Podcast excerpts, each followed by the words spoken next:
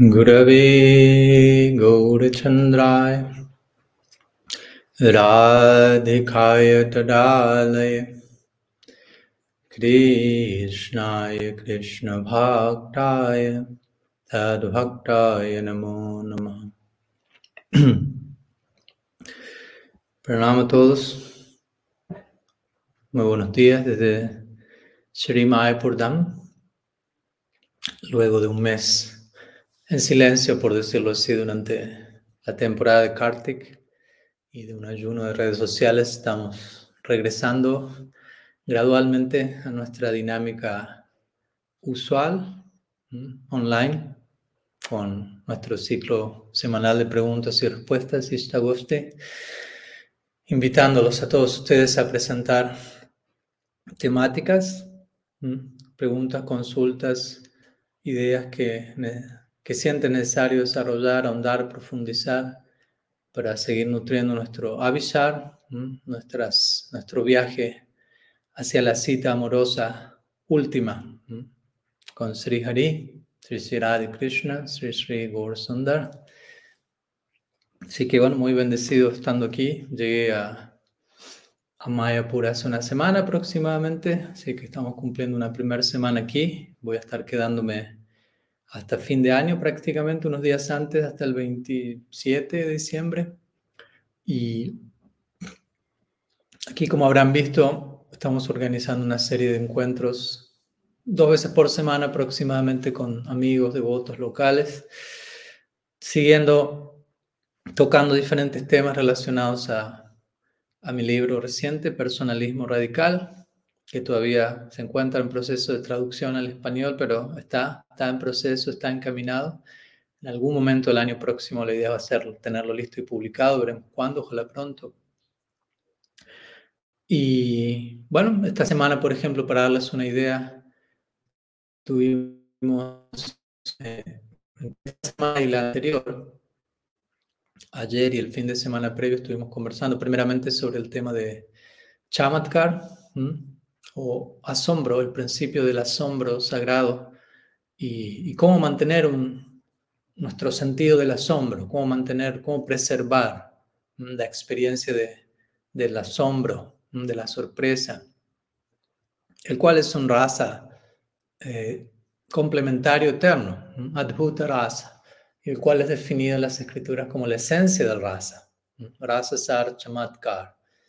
Entonces, básicamente estuvimos explorando las diferentes formas en las que no solo nosotros, sino Bhagavan mismo experimenta chamatkar, asombro, y la importancia de mantenernos en ese espíritu continuamente abierto, continuamente aprendiendo, continuamente listos para redescubrirlo todo, continuamente listos para progresar. En las palabras de Srila Siddhar Maharaj, progreso significa abandonar una concepción inferior y aceptar una concepción superior.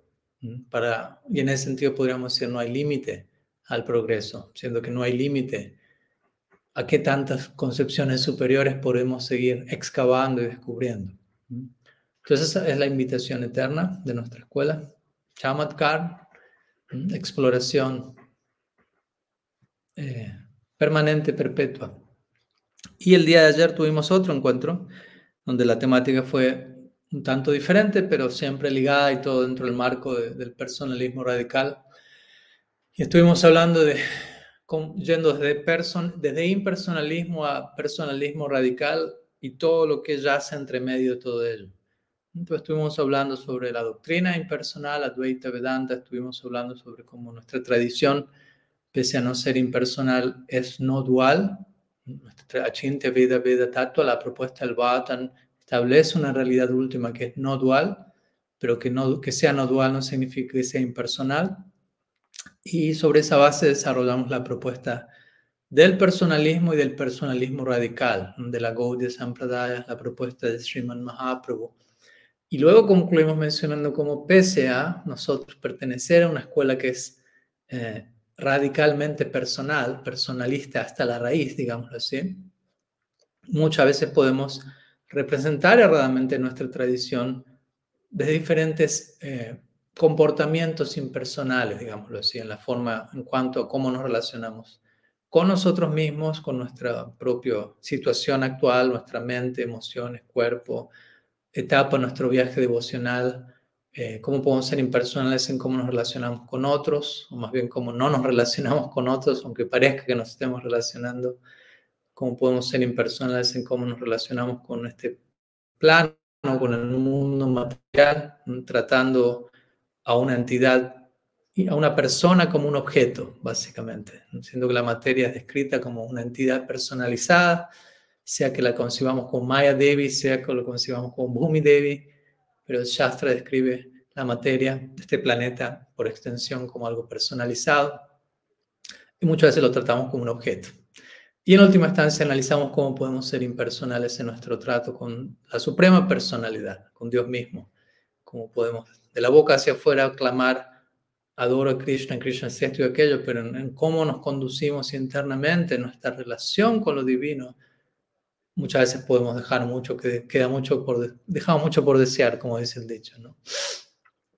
Pero en fin, quería simplemente extenderles un breve reporte, como solíamos hacer al comienzo de nuestros Istagosti semanales, que, que, que, aconteció la semana previa, esta última semana, donde básicamente estuvimos aquí teniendo estos encuentros, encontrándonos con, con diferentes devotos, obviamente haciendo también parikram. Por ahora he estado haciendo parikram más que nada por, por Mayapur. Eh, y en estos días el plan es también poder visitar, obviamente, las, las demás islas de Srinavadip, que significa nueve islas justamente, especialmente Bodrumdvip y también Koladvip, para visitar Sri Chaitanya Sarasvat Mat, entre otros lugares sagrados allí. Entonces, dicho eso, una pequeña introducción, vamos a comenzar con las preguntas del día de hoy. Me han sido enviadas tres preguntas, por lo que vamos a comenzar con ello. Veamos si se van manifestando otras en el camino. y si no, bueno, con tres preguntas tenemos para la eternidad, si se quiere. Entonces, la primera pregunta la voy a compartir aquí también en la pantalla. Es enviada por Radhika Raman Devidasi. Eh, compartir en dos partes. Dice así. Como brahmanas, ¿deberíamos ser imparciales para con las conductas de los demás? ¿Cómo mantener claro el límite para mantener una disposición imparcial hacia los demás, pero al mismo tiempo no normalizar abusos? Entonces, básicamente esa es la, primera pregunta que estamos teniendo, eh, enviada por Adhika Raman Devidasi, con quien tuve una comunicación personal y en ese marco también les compartí un verso, ella me solicitó la cita exacta de un verso del Chaitanya Charitamrita, que cito en mi libro de Personalismo Radical, en donde se dice que si alguien sabe del mal comportamiento de alguien, y permaneces en silencio ante una situación de abuso, tal persona queda implicada, la persona que sabe y no dice nada queda implicada en las reacciones de esa actividad pecaminosa. Básicamente esa es la idea. Entonces, sobre la base de ese, compartir surgió eh, esta pregunta, básicamente de Radhika Raman de Vidasi, que básicamente que, que comienza planteándonos como brahmanas, obviamente, como brahmanas debemos ser imparciales con las conductas de los demás. ¿Qué significa imparcialidad en ese caso?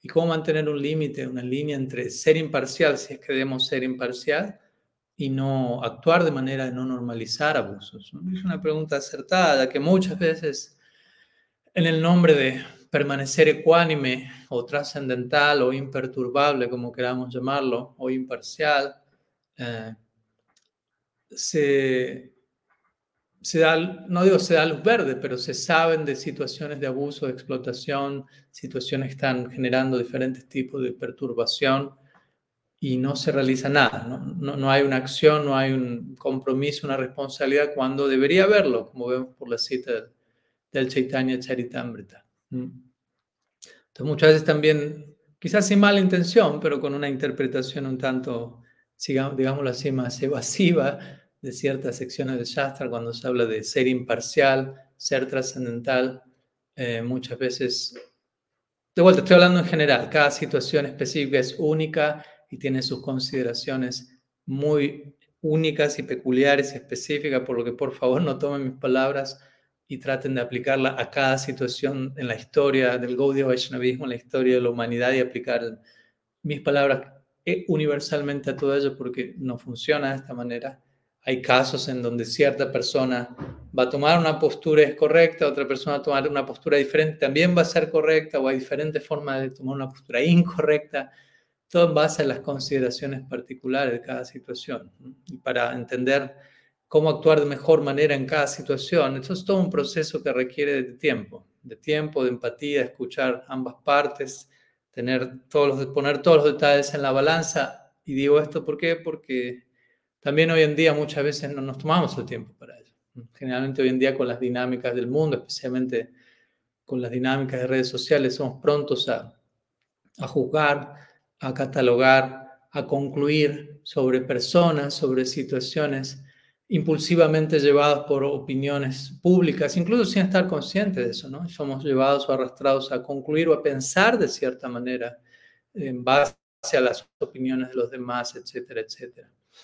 Entonces, un brahmana, volviendo a la pregunta, porque la pregunta comienza siendo como brahmanas, y obviamente también cuando decimos como brahmanas uno no debería precipitarse a pensar que uno es un brahmana. En última instancia, la meta de nuestra práctica no es ser brahmanas, eh, Mahaprabhu mismo comienza su famoso verso diciendo Naham Vipro, Nachana Rapatiruna Pivaishana Sudro, Naham Vipro. Eh, o cuando él dice Kiva Vipra Kiva Nyasi Sudra ¿no? Él dice, no soy un brahmana, Naham Vipro, aunque él era un brahmana de nacimiento, Nimai Pandit, Vishwambar Mishra.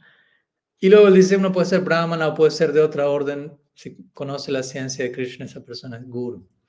Entonces, cuando hablamos aquí de brahmanas, y digo esto porque también muchas veces devotos pueden sobreidentificarse con, con la condición brahmínica, si se quiere, como, como algo que se encuentra incluso por encima del estatus que ya poseen como Vaishnavas, digámoslo así. Ya que en la línea de Prabhupada Bhaktisiddhanta se entrega en el momento de Diksha, al menos en ciertas líneas se va a entregar el Upavita y se considera como una iniciación brahmínica, si se quiere.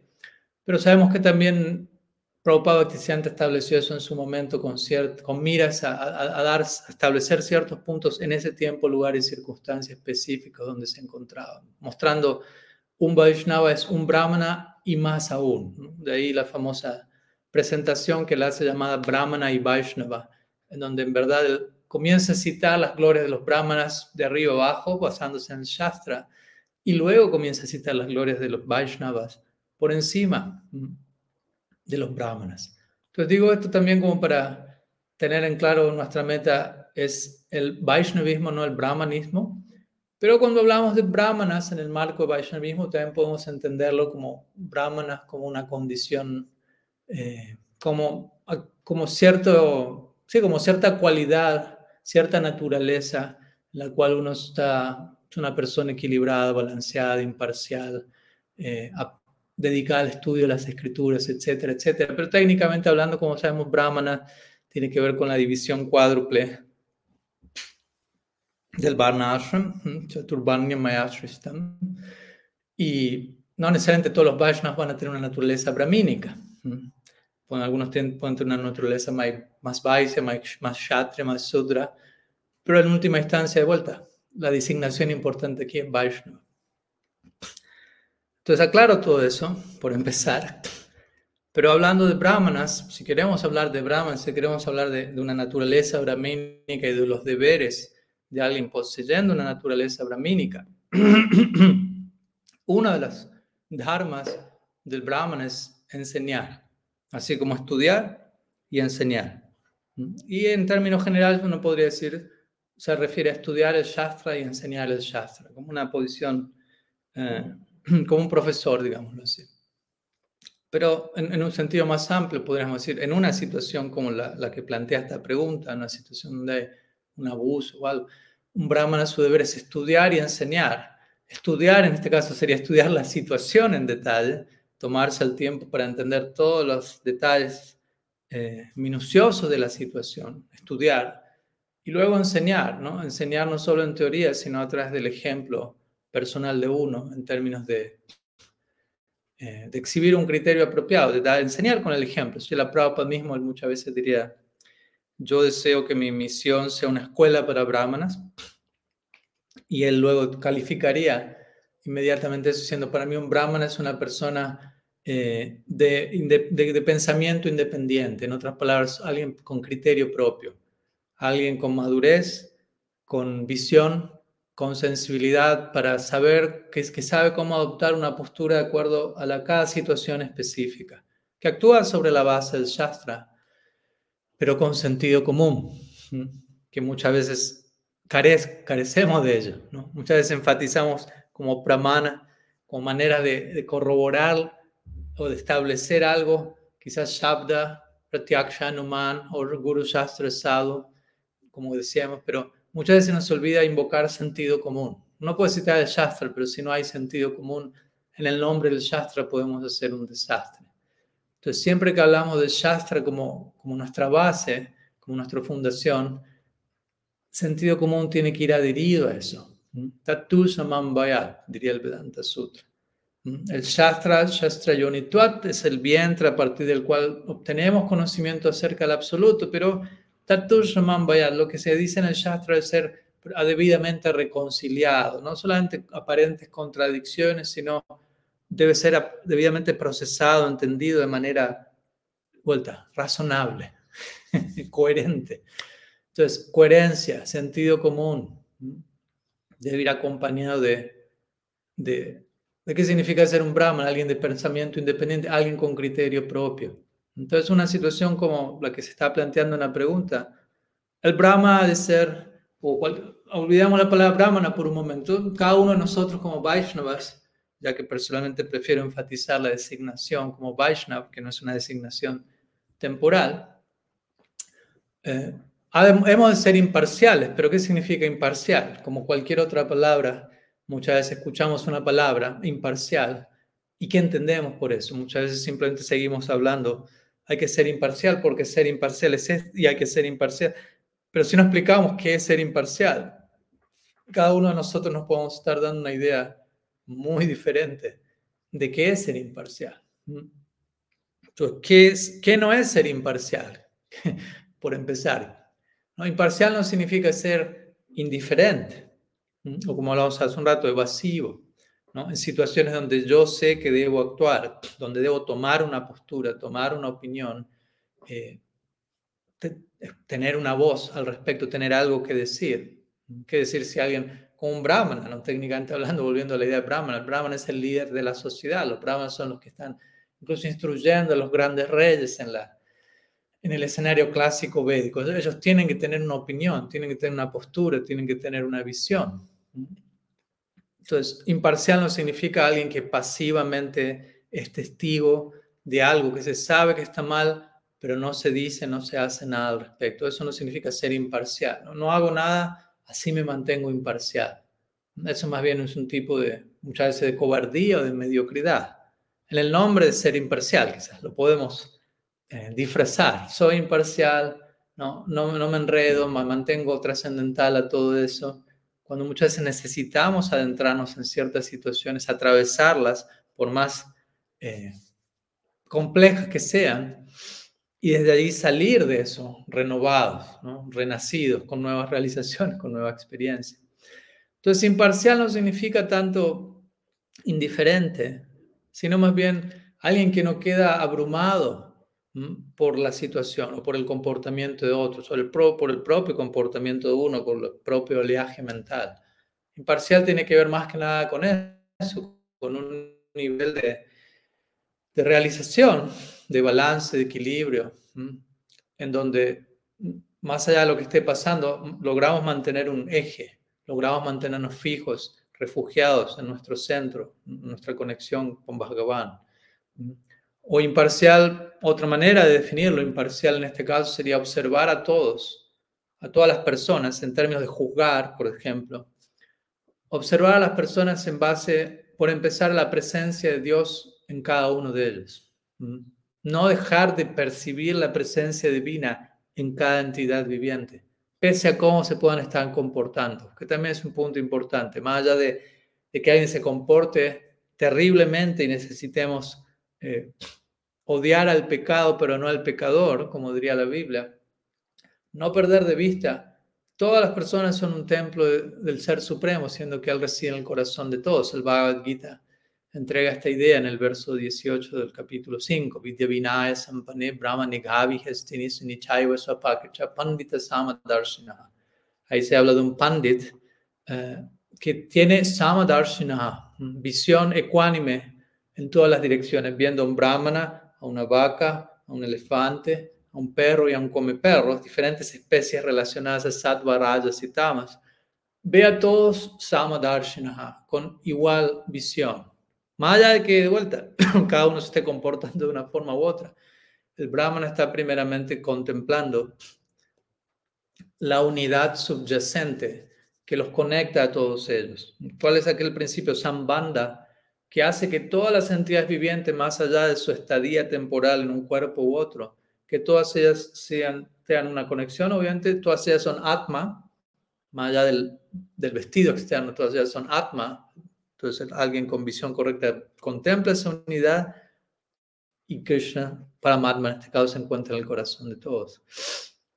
Otra manera de ser imparcial sería entender, como hablamos más de una vez, eh, cuál es la, la, imparcialidad de Dios hacia cada persona. ¿Qué significa ser imparcial? Bueno, una de esas es Dios es imparcial. Eso se describe en las escrituras. Y tenemos que tener cuidado cuando decimos imparcial y entendemos imparcial como, nuevamente, indiferente o neutral en términos de no siento nada por nadie. Ese no es, ese no es el ser supremo. ¿no? Ese no es Krishna el corazón, para Paramatma el corazón, no es alguien pasivo, inactivo, insensible. Imparcial significa no hay favoritismo, por decirlo así. Cuando se describe que Krishna es especialmente atraído a sus devotos, básicamente significa él reciproca especialmente con ellos porque ellos están reciprocando con él especialmente. Porque ellos están reciprocando con él. Alguien que no es devoto no reciproca con Krishna, simplemente existe como si Dios no existiese. No quiere decir que Krishna no tiene amor incondicional por esas personas. Como ya establecimos más de una vez, Dios posee amor incondicional por todas las entidades vivientes. Incondicional significa sin importar cuál es su condición. Ya está allí el amor incondicional. Es, un tipo de imparcialidad. Por todos hay amor incondicional. Es imparcial, no es parcial. Luego cuando decimos Krishna es parcial con su devoto, en realidad simplemente significa él reciproca especialmente con sus devotos porque sus devotos están acercándose a él de forma especial y él reciproca acorde al acercamiento de cada uno.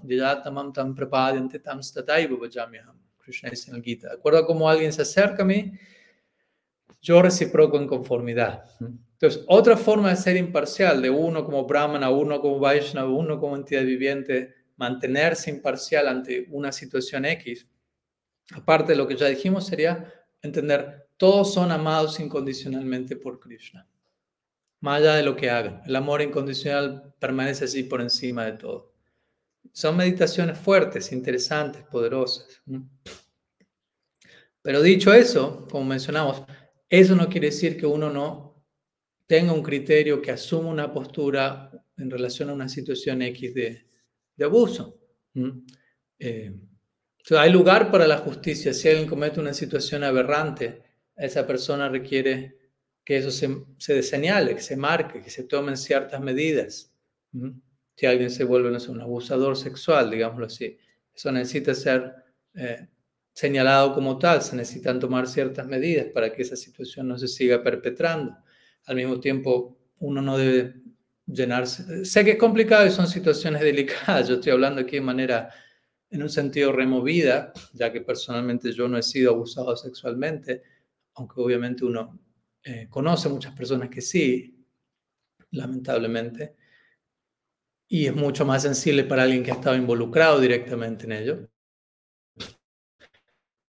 Imparcial en una situación así sería tratar de uno no desarrollar odio o resentimiento por la persona que ha cometido la fechoría, mantenerse como un bien queriente, desearle lo mejor y entender que lo mejor en, el viaje de ciertas personas en su ciclo de aprendizaje en recibir cierto, cierta dosis de justicia, digámoslo así, y al mismo tiempo entender que, que si hay un arrepentimiento sincero de parte del que perpetró dicho abuso, siempre hay lugar para el, para el cambio y la redención, porque obviamente si eso no existiera, terminamos concluyendo que, que Dios no es misericordioso y que no hay, no hay una postura que nos pueda redimir de nuestros errores y eso no nos da mucha esperanza a nosotros mismos por empezar, porque probablemente nos hemos ocupado en el pasado en situaciones, en errores similares o en el futuro, uno nunca sabe. Entonces, desde ese lugar, yo diría, ese sería un balance. Estoy de vuelta dando una, un diagnóstico general, no estamos analizando ninguna situación específica. Pero cuando hay abuso, el abuso debe ser nombrado como tal. Creo que eso ya queda en claro. Yo mismo recientemente he grabado mes, mes atrás videos sobre la importancia de saber nombrar los abusos, saberlos determinar, saberlos tener un lenguaje para, para entender qué es abuso y qué no lo es. Porque muchas veces si no entendemos que algo es abuso, el abuso está ocurriendo y no lo entendemos como tal, lo cual es otro nivel. Una cosa es saber que algo es abuso y no hacer nada, no decir nada. Otra cosa en un sentido peor, es no saber que, que, que, algo es abuso y permitir que ese abuso ocurra incluso en uno mismo o en otros. Cuando quizás ninguna persona tiene mala intención, ni siquiera el abusador. En algún caso, un abusador fue abusado y está repitiendo inconscientemente un mismo patrón que recibió sin entender lo dañino de eso, abusando a otros, los que están siendo abusados no entienden que están siendo abusados y todo eso termina muchas veces hasta siendo justificado con el Shastra, con conceptos espirituales. Entonces ahí la importancia de, saber nombrar todo esto, saber ponerle un nombre, entenderlo, entender las consecuencias de eso y en esa base obrar en conformidad, promover educación, claridad, información, lenguaje para que se puedan manejar estas situaciones, que no se estigmatice eh, el hablar de esto, más bien que se, en un sentido que se estigmatice el silencio, los, el ser permisivos, el permitir que ciertas cosas sigan pasando. Pero de vuelta, tomar una postura firme ante eso no significa volvernos vengativos, resentidos, eh, no compasivos, no misericordiosos, sino que hacerlo de un lugar de compromiso con la verdad, con las cosas tal como son, deseando lo mejor para todos, pero entendiendo que lo mejor para todos también es que la verdad sea pronunciada siempre y que todos tomemos responsabilidad por nuestros actos y desde ahí sigamos creciendo. Sí, en fin, algunas palabras. Obviamente, como siempre, podemos seguir elaborando más y más sobre este y cualquier otra, otra pregunta. Bueno, sigo porque hay otras preguntas que veo que están enviando también y que ya han sido enviadas antes, así que Sigo con una pregunta, voy a continuar con las preguntas que fueron enviadas previo a la clase y de ahí vemos qué tanto tiempo tenemos para abordar las preguntas que están siendo enviadas en vivo en este momento. Una pregunta de Subal, desde Italia. Dice, me parece de haber escuchado de usted algo como el sufrimiento en este mundo revela la presencia de Dios, mientras que normalmente la persona común piensa lo contrario. Me gustaría que dijera algo al respecto. Ok, sí. El otro día mencioné algo al respecto y generalmente no es la primera vez que, me expreso en esos términos. Y sí entiendo que puede sonar contradictorio, es decir, el sufrimiento en este mundo revela la presencia de Dios, ya que en general muchas personas piensan de la manera exactamente opuesta. Van a decir, una prueba de que Dios no existe es el sufrimiento en este mundo. Y mi respuesta justamente ante eso es, el sufrimiento en este mundo corrobora la existencia de Dios. Obviamente hay que saber explicar esa declaración y vamos a intentarlo hacer en este momento. ¿A qué me refiero con el sufrimiento en este mundo corrobora la presencia de Dios? De vuelta, está en relación a esta otra idea. El sufrimiento en este mundo niega la presencia de Dios y no es el caso. ¿Por qué digo que el sufrimiento en este mundo corrobora la presencia de Dios? Porque como expliqué hace un momento, Dios nos ama a todos incondicionalmente ya. Entonces, Él nos ama y Él desea que se establezca una relación amorosa entre ambos, que Dios nos ame no quiere decir que nosotros lo estemos amando a Él en reciprocidad. Que Dios tenga amor incondicional por todos, no quiere decir que todos estén devolviendo ese amor, reciprocando en esa relación. Vemos claramente que no es el caso. No es que todas las entidades vivientes aquí tienen prema bhakti, están amando a Dios, etc. Lo cual no niega que Él sí tenga un amor incondicional, original por cada uno de nosotros.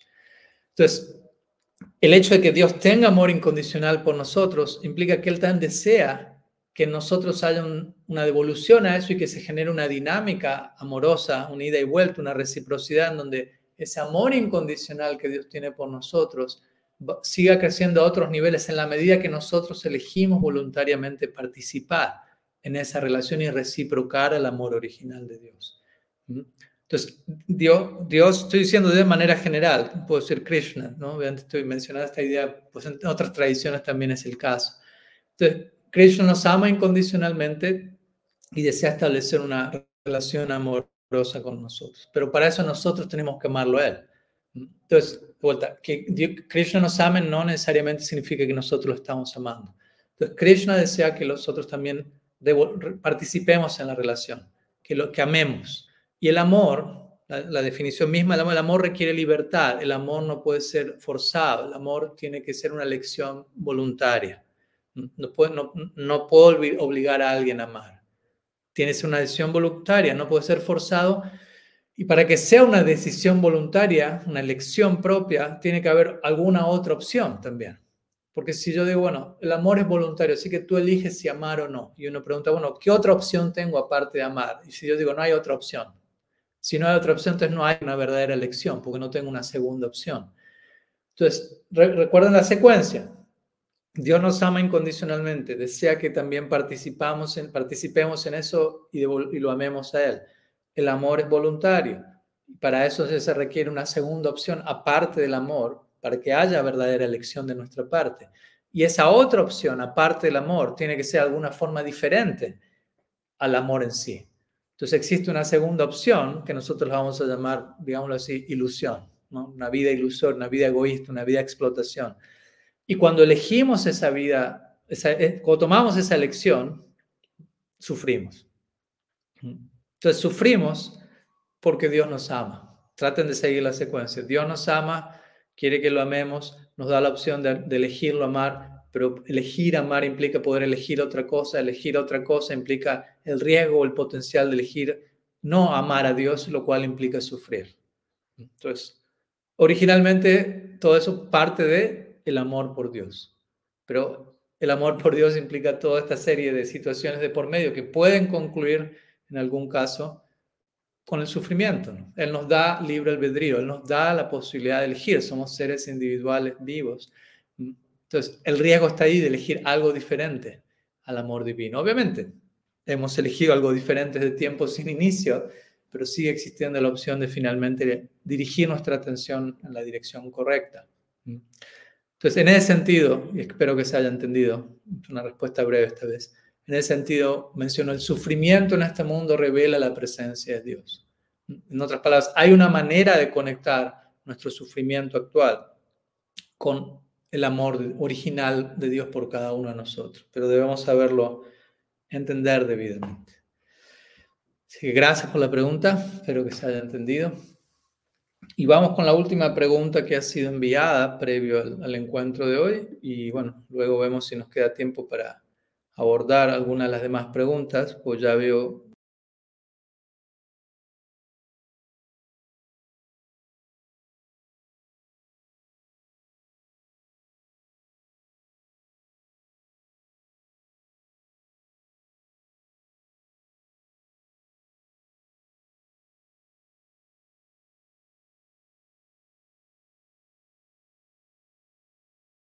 Sí, aquí seguimos, perdón.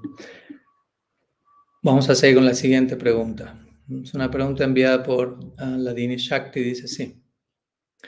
En el verso 259 del Bhagavad Gita se dice que la alma encarnada puede restringirse del disfrute de los sentidos e interrumpir tales ocupaciones cuando experimenta un gusto superior.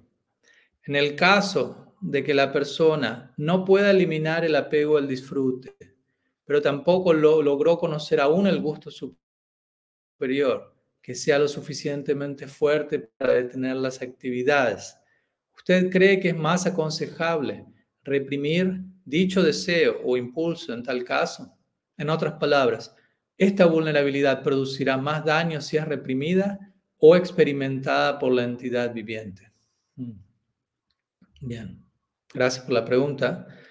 Eh, este es un famoso verso del Bhagavad Gita, verso 59, capítulo 2, Vishaya vinivartante niraharas dihina raso varjam rasopyasya param drishta nivartate. Famoso verso a veces llamado como el gusto superior, las palabras de, de Srila Prabhupada.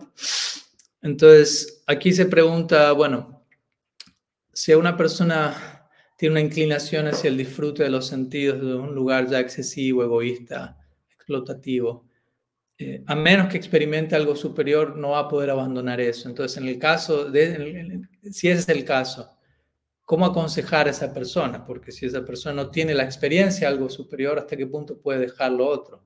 ¿Hasta qué punto es sano que esa persona reprima aquello que no es saludable, aunque no pueda todavía ir a algo superior? Básicamente esa es la idea, que sería lo más saludable si uno ha de acompañar o aconsejar a alguien en esa situación. Obviamente, ¿quién no está en esa situación en una medida o en otra también? No, es que hay una, solo, un solo nivel de estar en esa situación. Ahora, dicho eso, quisiera para responder, primeramente, volver a traducir este verso un poco más específicamente eh, en este verso se está diciendo, ¿no? Vishaya vinibardante niraharasya dihina. ¿no? se puede traducirse como ayunar también, referirse a quien está ayunando. Entonces, la idea es, alguien que está en este cuerpo, voy a sacar la última parte de la pregunta porque queda un poco extraña solamente ahí, gracias. Alguien que está en este cuerpo, una, un alma corporificada, puede ayunar de alimentar a los sentidos, puede tratar de, de hacer que los sentidos ayunen, no solo en términos de, de ingesta de alimentos, sino de, pratyahara, ¿no? de cerrar las puertas de los sentidos, retirar los sentidos de, sus respectivos objetos, pongámoslo de ese lugar. Pero aún así el gusto por esos objetos permanece.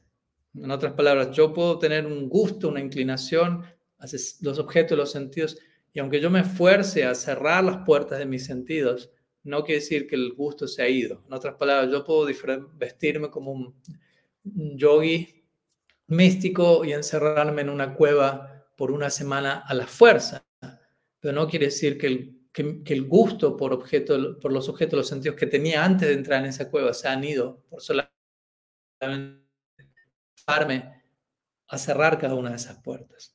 Entonces, es la primera parte del verso y luego Krishna obviamente crea el contraste diciendo, eh, alguien que realiza esto mismo en el marco, en el contexto de tener un gusto superior que surge de, contactar al Ser Supremo, Param, otro significa aquí, esa persona pierde el gusto por los objetos de los sentidos.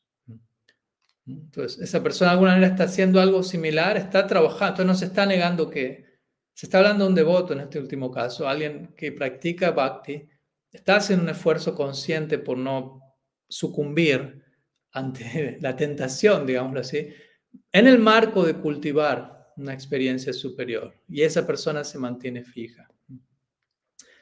Entonces, este verso quizás establece dos puntos centrales, al menos en mi opinión. Uno, el, el poder de la experiencia personal, y ya vamos a ir ahí por un minuto, ¿no? la necesidad de uno tener ciertas, de todos tener una experiencia personal directa que nos, que nos ayuda a confirmar ciertas cosas, y solamente luego de tener esa experiencia poder soltar ciertas cosas, a menos que tengamos experiencia únicamente tener teoría, tener información sin transformación, no nos es suficiente para lograr soltar ciertas cosas y abrazar otras. Entonces necesitamos tener ciertas experiencias que confirmen, sobre las cuales podemos tener fe, ¿no? porque fe significa en última instancia confianza que la confianza que surge de la experiencia. Luego de haber tenido cierta experiencia, surge una confianza innegable, y a eso lo podemos llamar fe, una convicción determinada. Entonces es un punto central de este verso, la potencia y la importancia de tener nuestra propia experiencia, pratyaksha. Y otro punto aquí se habla es vairagya, cómo el desapego surge en la medida, no tanto como el desapego no tanto como una práctica, sino como un resultado, una consecuencia de otra práctica, que es bhakti. El Bhagavatam dice, Vasudev Bhagavati Bhakti Yoga Prayojita Janayate Subhairakyam Jnanam Chayadhaitukam. Por uno ocuparse en Vasudeva Bhakti, Bhakti Vasudev, el resultado concomitante, el subproducto de ello es conocimiento y desapego. Todo el desapego surge como un subproducto del bhakti. No es tanto que debemos desapegarnos para practicar bhakti, sino más bien vamos a practicar bhakti y como resultado nos vamos a desapegar de aquello que haya que desapegarse. Y básicamente es desapegarnos de ver las cosas con nosotros en el centro. Básicamente ese es el único desapego. El desapego de abordar la realidad de manera autocentrada. Entonces, interesante ante Vairagya, como lo decimos varias veces, Vairagya se traduce como desapego, pero Vairagya significa ragya, ragya significa raga, apego, y Vai, Vaishistya, un tipo muy especial de apego. Entonces, desapego se traduce como un tipo muy especial de apego, y este verso confirma esto. Cuando tenemos un tipo especial de apego, un gusto superior, las palabras de este, de este verso, naturalmente eso se expresa en como un subproducto en términos de desapego. Ahora bien, obviamente, de vuelta, depende aquí a quién tenemos que aconsejar. Si estamos acompañando a una persona, por dar un ejemplo, que no practica bhakti o que no practica una forma de vida superior, si lo queremos llamar así, no hay, no hay un interés profundo en ciertas verdades y simplemente es un estilo de vida explotativo, animalístico, si lo podemos poner en un nivel tan extremo como ese, eh, hasta un punto podemos, sí, esperar un milagro inmediatamente, ¿no? O algo súbito. Me viene a la mente siempre este ejemplo, ya hace como quizás dos años, dos años, dos décadas atrás. Estábamos con otro amigo, ambos, eh, en nuestra práctica de celibato y, y entramos en un local y, alguien, era alguien que nos conocía, vecino, de, de, entrar a ese local cada tanto, y nos ve con nuestra ropa azafrán nos pregunta, qué significa el color de esa ropa. decimos que somos monjes. Entonces inmediatamente la pregunta es quiere decir que no tienen sexo. Y bueno, dijimos, entre otras cosas sí, pero obviamente no es lo único que significa eso, ¿no? Pero bueno, esa era su pregunta, ¿no? Y cuando dijimos que sí, que en parte implicaba celibato, inmediatamente la pregunta es, ¿cuándo fue la última vez que tuvieron sexo? Como que empezó a entrar en, un área completamente inusual para él. No está hablando con dos hombres que no tienen sexo y, quedaban claro que para su, en su experiencia personal eso, eso, no existe, es una especie extinta o que nunca existió. Y cuando preguntó eso, la respuesta fue, la última vez que, hubo, que, que, alguien tuvo sexo fue 15, 20 años atrás, o que nunca tuvo sexo, etc. Y él colapsó básicamente, él no entendía no encontró un punto de referencia a esa situación. Y eventualmente nos dijo, yo no puedo pasar un solo día sin tener sexo. Como cayendo en cuenta de su condición. Entonces, ¿qué, a, qué, ¿a qué voy con esto? Que si alguien se encuentra en ese nivel, por ejemplo, donde clínicamente, técnicamente eso entra en la categoría de adicción, yo no puedo pasar un solo día ¿no? sin tener sexo o lo que fuere, eh, y si intento no tenerlo, no puedo. Entonces, ah, en un caso así, yo no voy a decirle a esta persona, no sé, trate de practicar brahmacharya vuélvete célibe, ¿no? porque va a ser un neurosis. Entonces, quizá uno le va a decir, bueno, trata de tener sexo día por medio, aunque sigue siendo excesivo desde otro punto de vista. Eh, para alguien así, eso es una austeridad yógica prácticamente. Entonces, cada caso es único, me explico. Entonces, a esa persona yo no le puedo aconsejar, reprime, aguanta el deseo sexual, no, no, no es posible, es demasiado. Pero tampoco le vamos a decir, ah, sí, haciendo lo normal, no, da igual. Entonces, ¿cómo encontrar un punto que sea realista, sostenible para esa persona en particular? Y cada persona es diferente. Entonces, doy eso como un ejemplo, pero como criterio de cómo entender este verso. También, por otro lado, si, si yo estoy tratando de, de explicarle a alguien, la importancia de tolerar ciertos impulsos, pues los impulsos pueden venir sea a un Gaudiya Vaishnava, a otro tipo de voto, a quien fuere. Sabemos que hay impulsos y podemos tolerarlos, en otras palabras, no incurrir ante ellos, también entendiendo por qué hay que tolerarlo. Porque muchas veces se nos dice, he escuchado, hay que tolerar, pero si no se me explica por qué hay que tolerar, cuáles son los beneficios de ello, probablemente uno no, no elija tolerar porque no le haga sentido. Va a ser mucho más fuerte el impulso de, de, de atender ese llamado que la convicción que va a surgir debido a cierto conocimiento que me va a explicar los beneficios de no ceder ante eso. Y en una medida que lo pueda hacer, obviamente, de vuelta, tiene que ser algo donde haya un esfuerzo, pero que también sea un esfuerzo saludable y no una sobreexigencia que me termina desequilibrando en otro sentido. Entonces, tiene que haber un sacrificio, un esfuerzo, sin duda alguna, pero sostenible. Y de vuelta, para aquellos que no tienen, no fe en el bhakti, en el caso volviendo a la idea del bhakti, no podemos pretender que, tales personas tengan el gusto superior y se desapeguen. Más bien se, se, les debe aconsejar que se ocupen de acuerdo a su paradigma de vida de una manera más y más regulada. ¿no? Una idea similar sea en el Srimad Bhagavatam, eh, en el canto 11, verso 20, eh, capítulo 20, verso 9, Tavat karmani kurvitana nirvidyeta yavata matkato shravanado ashrada yavan najayate.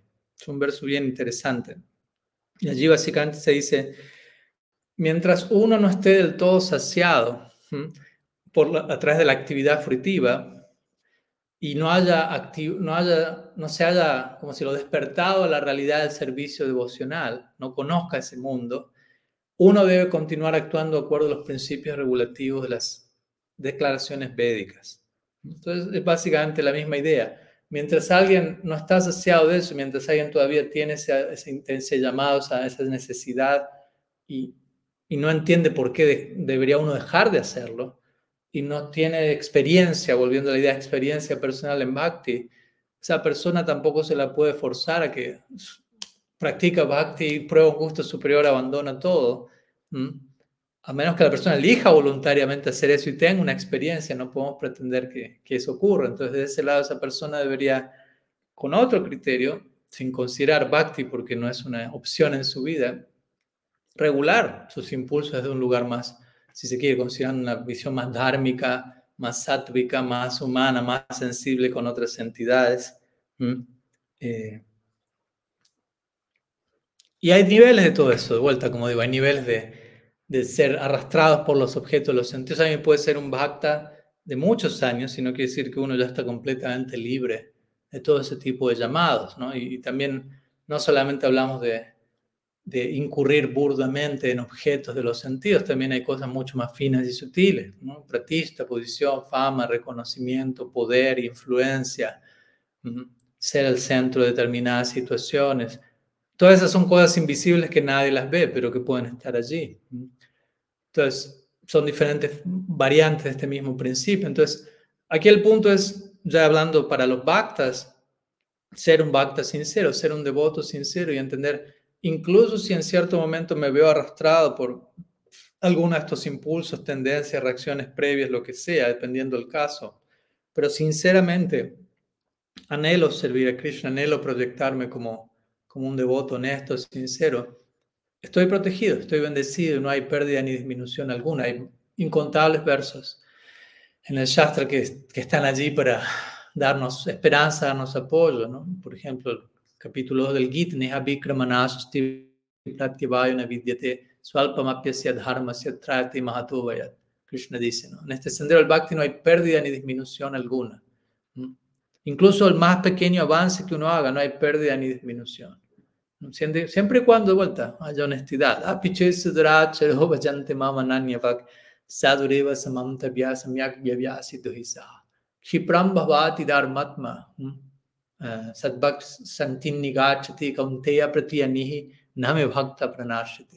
Estos dos famosos versos del Gita, capítulo 9, versos 30 y 31, Krishna dice, incluso si alguien se ocupa en las actividades más abominables, aún pero está sinceramente determinado a rendirse a mí, para mí esa persona ya es santa, en mi opinión. Y luego le dice a Arjuna, glorifica a esa persona, que prontamente se volverá virtuosa. Mm, declaro osadamente que mi devoto jamás perece. Mm. Entonces, no, todos estos versos no están allí para justificar mal comportamiento, sino para dar esperanza a aquellos que sinceramente eh, desean tener buen comportamiento, pero por momentos tienen su, su tropiezo, ¿no? que yo personalmente no llamaría eso incluso caída, ¿no? Pues entre los devotos está, se, usa, se utiliza este lenguaje de caerse y muchas veces un tanto estigmatizante. Caerse para mí tiene que ver más con abandonar la práctica y, criticar negativamente, eh, ofender desde un lugar vicioso, cosas más graves. Pero perder una batalla y querer seguir continuando, eso no es caerse. ¿no? si uno se, arrepiente sinceramente, sigue adelante, ¿no? Está este famoso verso en el capítulo 20, el canto 11 del, del, Bhagavatam, versos 27 y 28, también famosos versos. Todos estos los cito como para que tengamos herramientas y veamos que, que el Shastra nos está apoyando, nos está dando ánimo. Yata Shradu Matkata Su Nirvinakar Sarvakarma Su eh, Veda Dukatmakam Kamam mm, Parityagi Pianishvara ततो वजेत माम प्रीता श्रदलुर दृढ़ निश्चय Entonces, básicamente, allí Krishna le está diciendo a Uddhav que un devoto que, que tiene fe en Harikata, Shravan, Kirtan, que al mismo tiempo está disgustado por las actividades explotativas, materialistas, que sabe que la gratificación sensorial extrema, abusiva, aclaro esto porque gratificación sensorial no es una mala palabra uno por respirar está gratificándose, por recibir un rayo del sol hay un tipo de gratificación. Hay, un nivel medido de todo eso. Aquí se está hablando de algo excesivo. Entonces el devoto sabe que ese tipo de, exceso lleva al sufrimiento, pero aún así, dice este verso, ese, ese devoto es incapaz de renunciar a, a, ese tipo de disfrute danino. Entonces, tal devoto, le dice Krishna Uddhav, debe permanecer feliz, feliz, adorándome con gran fe y convicción, e incluso si por momentos ese devoto trastabilla, falla, cede ante los impulsos de, indebidamente, ese devoto tiene bien en claro, eso no lleva a un resultado favorable, ese devoto se arrepiente sinceramente y eventualmente se levanta, continúa adelante y llega a mí. Eso se dice en el Srimad Bhagavatam, como describiendo claramente y aclarando, eso va a pasar, como cuando Vishwanath Chakrabarti Thakur describe los síntomas de Anishtita Vajanakriya, ¿no? inestabilidad en el bhakti, muchas de estas cosas, incapacidad para mantener los votos, etc. Pero todo eso es una etapa del bhakti, por lo tanto, atravesar esas batallas e incluso perder alguna de ellas es otra manera de confirmar estoy en el camino del bhakti, aunque no haya llegado a la meta. Entonces, de ese lado es un poquito la situación y para aquellos que son bhaktas, obviamente la idea no es, como digo, renunciar a, este mundo, a los objetos, a los sentidos, sino más bien modificar la manera en la que nos absorbemos en, todo ello y, modificar nuestros ojos, nuestra visión y ver todo en términos del centro en común, ver cómo todo en este mundo tiene su base en Bhagavan y todo está destinado a ser, a ser consagrado en servicio a él. Sadhana Bhakti básicamente significa eso. Sadhana Bhakti no habla de represión, más bien habla de ocupar los sentidos en servicio a Krishna. Utilizar los sentidos, en servicio a Hrishikesh. Su nombre Krishna es Hrishikesh, aquel, el amo de los sentidos, a quien para quien todos los sentidos han de ser enviados, dedicados. En ese caso, Govinda, él es aquel que da placer a los sentidos. Nuestra práctica es muy carnal, por decirlo así, muy sensorial, muy, muy física también. ¿no? Todo puede ser ocupado en servicio que yukta vairakyam uchete anasaktasya vitayam yatarta upayum yata nirvanda krishna sambandam yuktam vairakyam uchete. Verdadera vairagya, verdadera renunciación significa eh, no, no, no, rechazar nada, sino más bien ocupar a todo en relación con Krishna. Y luego prapanchikataya buddhya harisambandhu bastunap mumukshu viparityago vairagyam falgum katyate, Rupa Goswami. Y la falsa renunciación significa rechazar cosas sin establecer la relación de esas cosas con Krishna. Eso es falsa renunciación. Verdadera renunciación es aceptarlo todo en relación con Krishna. Entonces, lo que estoy renunciando es a ver las cosas sin relación con Krishna. Entonces, este verso del Bhagavad Gita que estamos analizando, 259, habla de un gusto superior. Y, el gusto superior implica incluir a Krishna en la perspectiva de nuestra realidad. Cuando el verso dice param drishta nivartate, param significa superior y puede significar un gusto superior, param drishta, una visión superior, pero también la palabra param indica a Krishna mismo, indica al Supremo, Vishwanath Chakravarti explica eso en, su comentario este verso. Entonces aquel que desarrolla un gusto, drishta, por param, por el Supremo, puede hacer a un lado los impulsos de los sentidos, básicamente. Vishwanath Thakur describe en su comentario, tener una realización del ser, experiencia del Atma, solamente no alcanza para retirar el, gusto por la vida explotativa. ¿no? Se requiere una experiencia directa de Dios. Y eso es lo que, propone el Bhakti. Pratyaksha, volviendo a esta idea de la experiencia directa para concluir. Pratyaksha es muy importante, de lo más importante. Sanatan Goswami dice, el pramano, la evidencia más elevada es Pratyaksha, nuestra propia experiencia. Incluso si alguien dice, no, el pramana más elevado es Shabda, el sonido revelado, Shastra. Sí, pero al mismo tiempo nosotros necesitamos tener una experiencia personal de ese Shabda, de ese Shastra, para concluir eso es eh, definitivo. Entonces, Pratyaksha, la experiencia personal es muy importante. Krishna dice en el Gita, en el capítulo 9, Pratyaksha Abhagamam. ¿no? Bhakti es comprendido a través de la experiencia directa, a menos que tengamos una experiencia personal innegable que sea lo suficientemente poderosa, no vamos a poder, de vuelta, dejar atrás experiencias inferiores. Como dijimos hace un rato, progreso significa una concepción superior, soltar una concepción inferior. Mañana adoptar una concepción aún superior, soltar una concepción inferior. Y así sucesivamente. Un gusto superior, un gusto inferior, y así sucesivamente. Entonces, de vuelta, dependiendo con quién estamos hablando, si es un devoto alguien que no practica, dependiendo en qué etapa, hay diferentes maneras de, de acompañar a esa persona. Generalmente Krishna el Bhagavad Gita dejan claro en el capítulo 3 qué se gana con la represión, dando a entender no se gana nada. Otra cosa sería tolerar ciertos impulsos con el conocimiento debido en el marco de estar recibiendo un conocimiento superior. Eso es más sostenible no lo consideraría represión.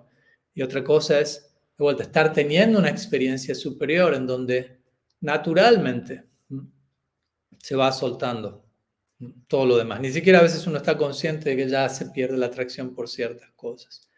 De vuelta, cada caso muy, donde cada uno está es muy diferente y uno debe aplicar un criterio en base a eso. En fin, algunas ideas al respecto y veo que hay varias preguntas aquí.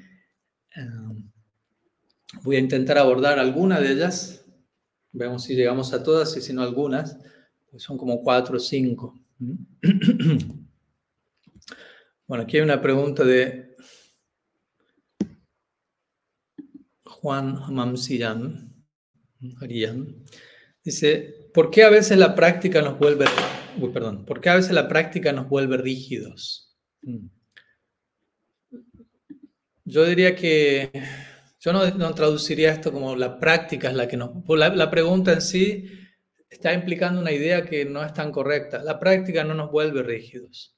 Nosotros abordamos la práctica de manera tal que terminamos volviendo rígidos, pero la práctica en sí no nos vuelve rígidos. Sutilmente le estamos, eh, estamos culpando a la práctica, le estamos poniendo, dando, poniendo responsabilidad a la práctica, tiene la culpa de que yo me volví rígido. Y esa es una evasión de la responsabilidad propia, mi querido amigo. Estoy hablando con un amigo aquí que me hizo la pregunta, así que tengo, tengo la confianza para responder en estos términos. La práctica no nos vuelve rígidos, la práctica no está destinada para volvernos rígidos. Una práctica mal entendida, mal concebida, mal aplicada nos vuelve rígidos. Y por eso la importancia de, de saber cómo ocuparnos en la práctica. Es todo un arte, por eso se requiere guía. No es simplemente, ah, bueno, ocupes en la práctica y como si todo va a funcionar bien. ¿no? Como en cualquier disciplina en este mundo se requiere se requiere acompañamiento, se requiere guía. No es que uno estudia medicina, bueno, empieza a ser médico, buena suerte. No, todo tiene que ser corroborado.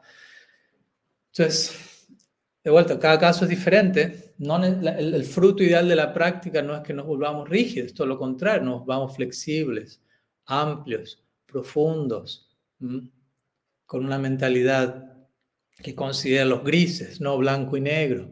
Si eso no está ocurriendo, entonces es una alarma, una luz roja que nos muestra desde dónde estoy conduciendo la práctica. Es un lugar de estrechez mental, es un lugar de fanatismo, es un lugar de rigidez, es un lugar de lo que fuere, dependiendo del caso. ¿Qué tanto introspección hay en mi práctica? ¿Qué tanto estoy ocupándome meramente de forma mecánica?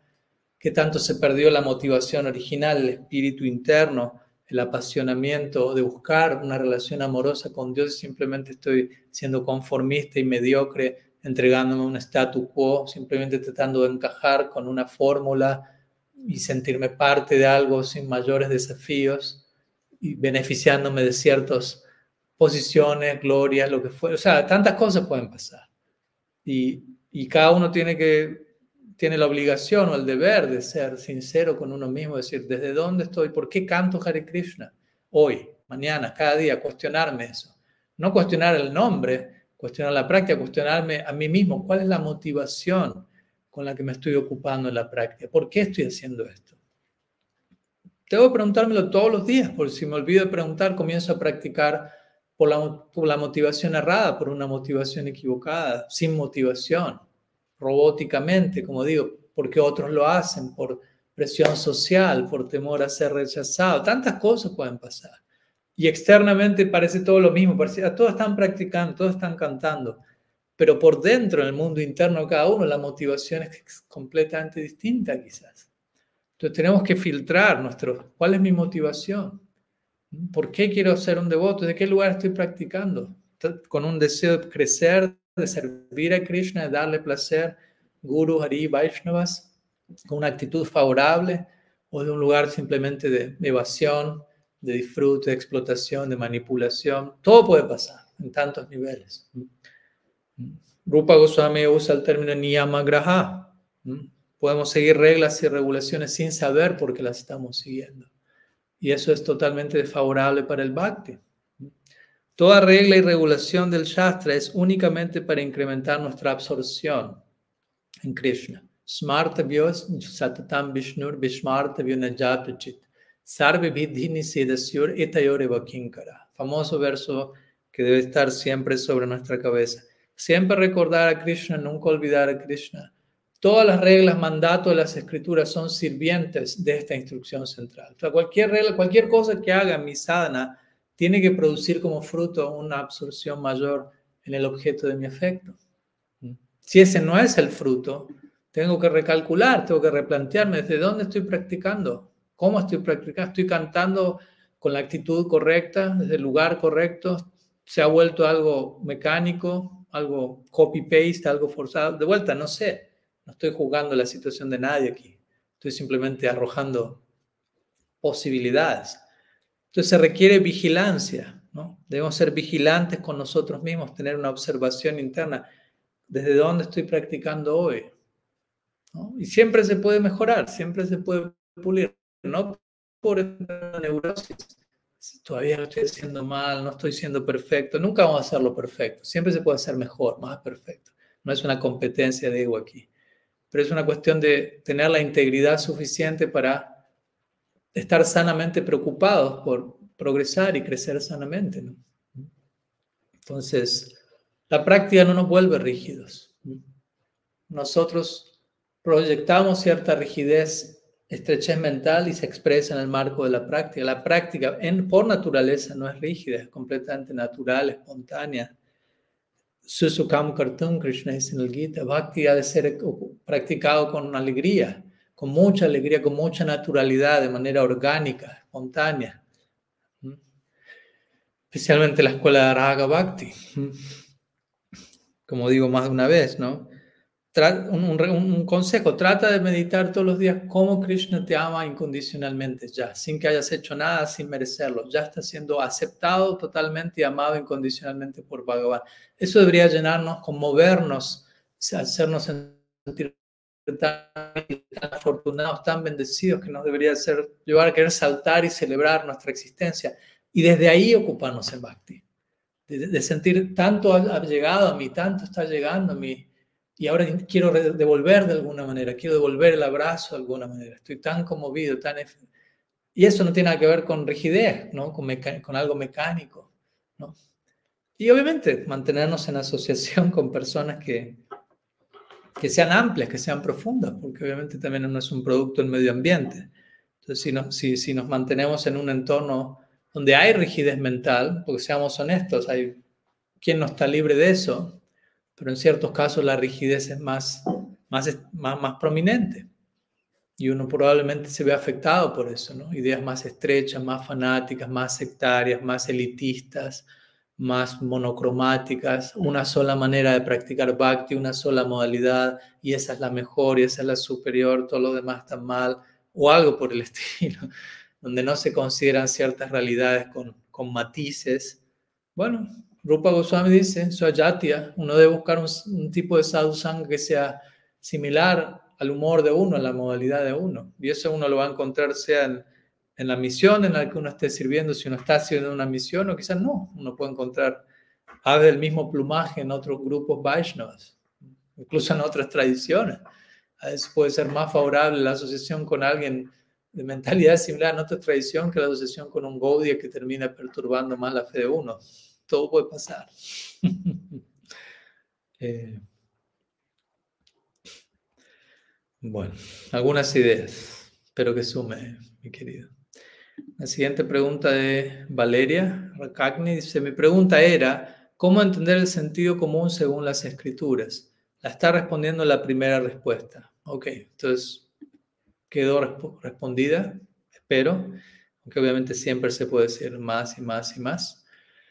Eh, pero sí, básicamente es eso, ¿no? que las escrituras se entienden con sentido común, primeramente uno desarrollando sentido común, entendiendo que las escrituras hablan desde un lugar de sentido común y eso implica, hablan considerando distintas personas, diferentes audiencias, diferentes niveles, adicars, capacidades y hablan específicamente a diferentes personas, lo cual implica sentido común. Sentido común significa aceptar no todo el mundo está en la misma situación, no todo el mundo va, a entender el mismo tema con las mismas palabras, por lo tanto vamos a hablar de distintas maneras. Y uno al abordar la escritura tiene... Abordar la escritura con sentido común implica primeramente asumir la escritura me está hablando con sentido común. Y por lo tanto hay que reciprocar de la misma manera y con la guía de vida vamos a entender, ok, ¿no?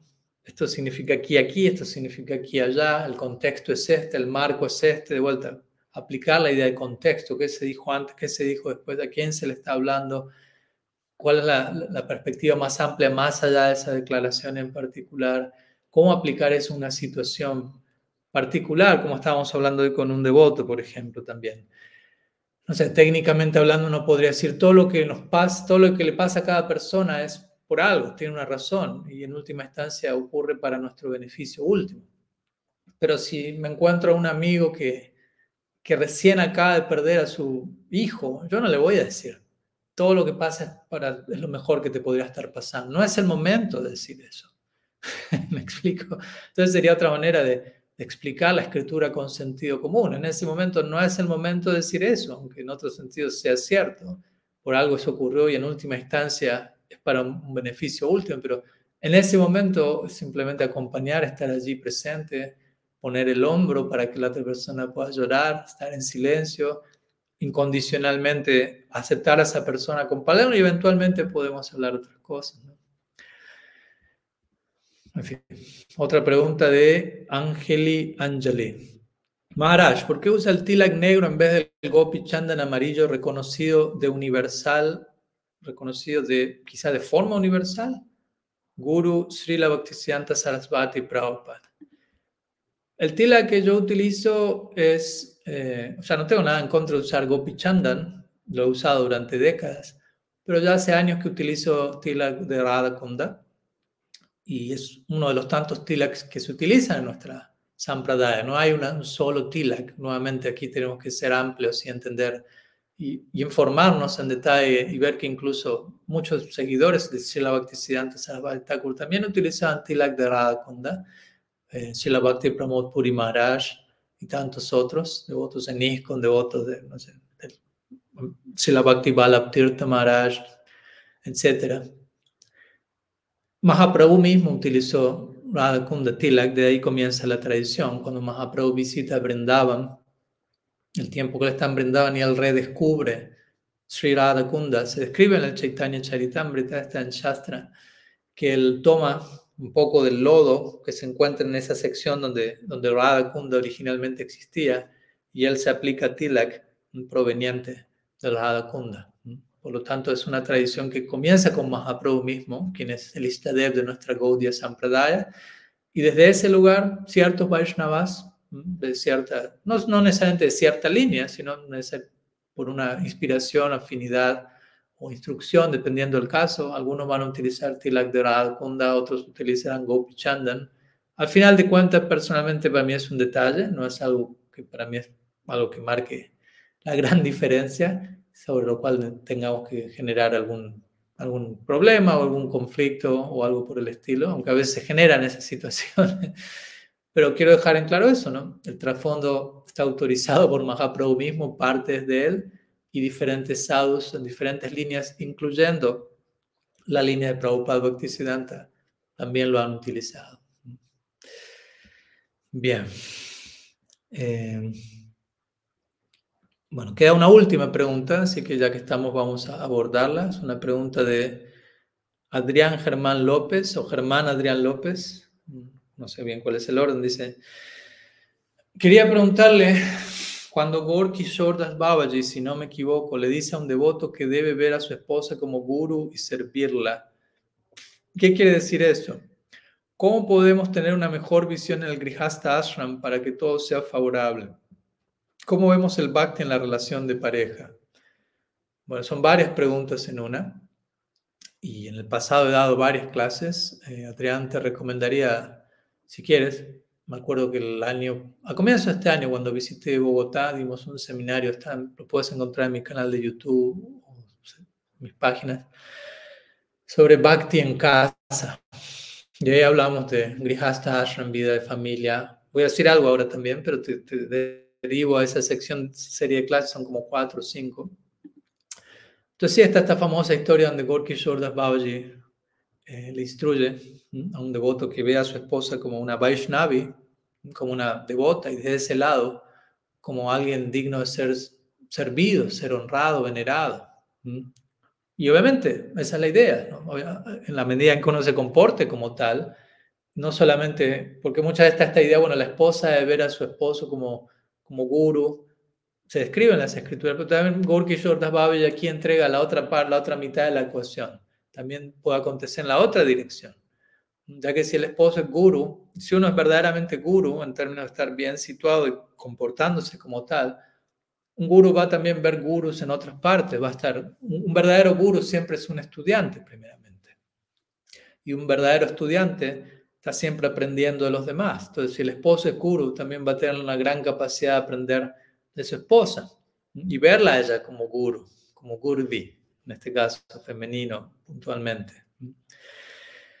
Entonces, básicamente se refiere a eso, ¿no? Tanto esposo como esposa, Vaishnava y Vaishnavi deben relacionarse profundamente. En el caso que ambos sean Vaishnavas, el contexto aquí es una pareja Vaishnava, ambos deben relacionarse venerando el Vaishnavismo de cada cual no solo meramente verse como hombre, mujer, esposo, esposa, familiaridad y ya, sino no perder de vista el bhakti que se encuentra presente en la otra persona, en cada uno de ellos, que es lo que vuelve la circunstancia extraordinaria. Mi esposa se vuelve sadhu sangha, se vuelve una Vaishnavi, mi esposo se vuelve un guru digno de, de, veneración. De vuelta, no es un lugar forzado, tiene que darse naturalmente. También va a haber amistad, intimidad, confianza, no puede ser algo tampoco superficial estructurado, pero es un lugar orgánico, sensible, ojalá que acontezca como tal, pero para eso no se debe comportar debidamente, ¿no? No tiene sentido reclamar que se me trate como guru cuando no me comporto como tal. O sea, ya reclamar que se me trate como guru implica no estar como comportándome como tal, ¿no? Sea del lado del esposo como de la esposa. Entonces, Grihasta Ashram es, es, glorioso, es un ashram. La palabra ashram significa refugio. Entonces, hay diferentes refugios. Sanyas Ashram, Grihasta Ashram. Son diferentes formas de tomar refugio de acuerdo a la naturaleza adquirida de uno y, ocupar esa naturaleza en servicio a Krishna. Uno puede canalizar todas las experiencias de la vida de familia y expresarlas en el marco del bhakti, como Jiva Goswami describe, Sangha Siddha Bhakti. Actividades que quizás necesariamente no son bhakti inherentemente, pueden volverse bhakti al, ser asociadas con bhakti. Entonces, tener una familia, criar a los hijos, colectar, mantener el proyecto, crecer, atravesar todas las dinámicas los desafíos de una relación íntima, todo eso es para crecer, para ahondar en nuestra práctica humana, volvernos seres humanos sensibles y sobre esa base también sacrificio, responsabilidad. Son todos valores cruciales para desarrollar un entendimiento correcto del bhakti. ¿no? En lugar de precipitarnos a hablar de Manjari entender qué es Manjari cuál es la, base de Manjari una total predisposición a la identificación con la necesidad de servicio, un, terrible sentido de la responsabilidad de lo que yo puedo ofrecer, una profunda entrega al sacrificio. Y todo eso tiene que, expresar previo a que uno llegue a esa etapa, ¿no? Si no, únicamente utilizamos lenguaje elevado para, para escapar lo que hay que hacer en el día de la fecha, ¿no?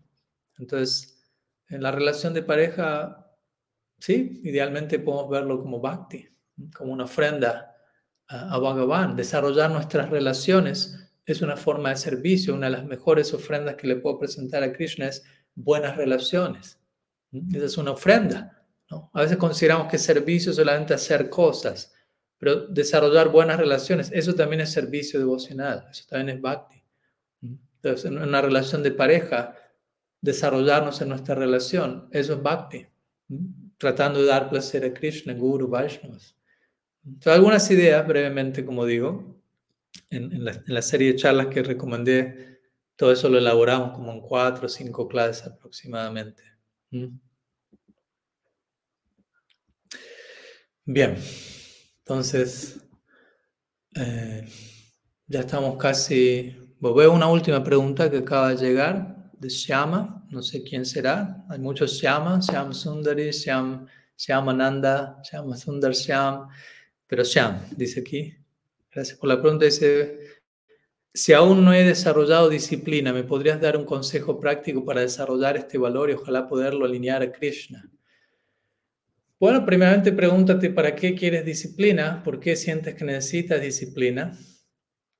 O sea, no estoy en contra de la disciplina, obviamente, pero el punto es hacer lo que hagamos con la intención correcta y con una comprensión clara. Primeramente reconocer, bueno, carezco de disciplina, lo cual eh, es todo un paso tener la valentía de desarrollar, bueno, necesito cierto orden en mi vida. Obviamente demasiada disciplina también puede ser un peligro porque todo se vuelve muy estructurado, eh, predecible y es asfixiante. No hay lugar para la sorpresa, para la espontaneidad. Entonces, disciplina también implica trato de establecer cierto orden y estructura y para cada persona eso va, va a funcionar de manera diferente, pero pero yo recomendaría, trata, si sientes la necesidad de, volverte un poco más disciplinado, hazlo de manera sostenible también, ¿no? No, no, no, trates de dar un paso agigantado que te quede demasiado grande y que te lleve a la frustración de sentir, no puedo, estoy fallando, no lo logro. ¿no? Trata de sentir, bueno, ¿qué hay en mi vida que me perturba, que siento que no está bien, que siento que debe cambiar? ubicarlo, ¿no? Reflexionar, ¿no? Anotarlo se ayuda, ponerlo en un cartel en el lugar. ¿Qué, qué, qué debo cambiar? Ok, ¿qué puedo cambiar? ¿No? Porque hay cosas que todavía quizás siento, todavía, eso es una meta a largo plazo. ¿Quién, es? ¿Qué veo que tengo que cambiar? ¿Quiero cambiar? ¿Puedo cambiar? Y estoy dispuesto a hacerlo, ¿no? Porque también tengo que estar dispuesto a, ok, entonces tratar de ser específico con uno mismo, ¿no? y luego intentarlo cambiar. Y quizás si en el intento de, cambiarlo, de ser disciplinado, lo que fuere, eh, fallé, entonces bajar la vara y apuntar a algo más realista. ¿no? Por dar un ejemplo práctico, no sé, cada cual tendrá sus, sus trabajos, sus luchas. Un ejemplo clásico hoy en día va a ser redes sociales. Por dar un ejemplo, eso se, debería ser un quinto principio regulativo. ¿Cómo me manejo con redes sociales? como sadhaka, como practicante. Entonces uno puede decir, bueno, reconozco que soy indisciplinado con las redes sociales y quisiera regular mi uso de redes sociales y ojalá alinearlo con Krishna, como tú dices. Y uno dice, bueno, ¿dónde me encuentro hoy en día con las redes sociales? Y uno puede decir, bueno, me encuentro en una situación extrema donde lo primero que hago cuando me levanto es agarrar mi celular y me quedo una hora dando vueltas con eso. y a la noche lo mismo, antes de dormir me quedo una hora viendo cosas que sé que no, no son las mejores y empiezo y cierro mi día no de la mejor manera. Quiero, y en el resto del día quizás también, pero bueno, quiero ser más disciplinado con eso. Entonces, bueno, ahí uno tiene que empezar, ¿qué puedo hacer para disciplinarme con eso? Bueno, que lo primero del día que haga no sea agarrar mi celular. Y va a costar porque ya estoy acostumbrado a hacerlo. Entonces tengo que tener una determinación, un esfuerzo, una oración y no que no sea lo primero en el día, que sea lo segundo en el día, como daba el ejemplo previamente de alguien adicto al sexo. Tampoco puede ser, por una semana no toco el celular, quizás sea demasiado para mí. Pero primero voy a tratar de no tocarlo, ir al baño, hacer mis necesidades, quizás ojalá hacer un sadhana mínimo en la mañana, por dar un ejemplo, dependiendo. Y luego ahí voy a chequear el celular y en lugar de estar una hora, voy a poner una alarma y voy a estar media hora. Y voy a tratar de mantener eso una semana, dos semanas, no solamente hacerlo un día, porque en un día podemos ayunar de eso, pero ¿qué tanto es sostenible a largo plazo? Entonces, de vuelta, tenemos que ser inteligentes y estratégicos, entendiendo, estamos trabajando con nuestra propia mente, la mente no está completamente bajo control, no podemos tampoco someterla a algo de inmediato, a menos que haya un gusto superior, volviendo al tema anterior. Entonces, ser honestos, realistas, sensibles y ver qué ajustes podemos hacer de manera que lo podamos lograr y nos dé un sentimiento de satisfacción. Uy, lo pude hacer, me siento mejor conmigo mismo, me da más confianza, más fuerza. Al día siguiente tengo más ánimo para mantener esa disciplina. Disciplina no es represión, disciplina no es castigo. De vuelta, disciplina es eh, entender que necesito un cambio y determinarme para ese cambio para, para mi propio bien, con todas las mejores razones y no que sea un autocastigo, una flagelación, un sufrimiento de vuelta.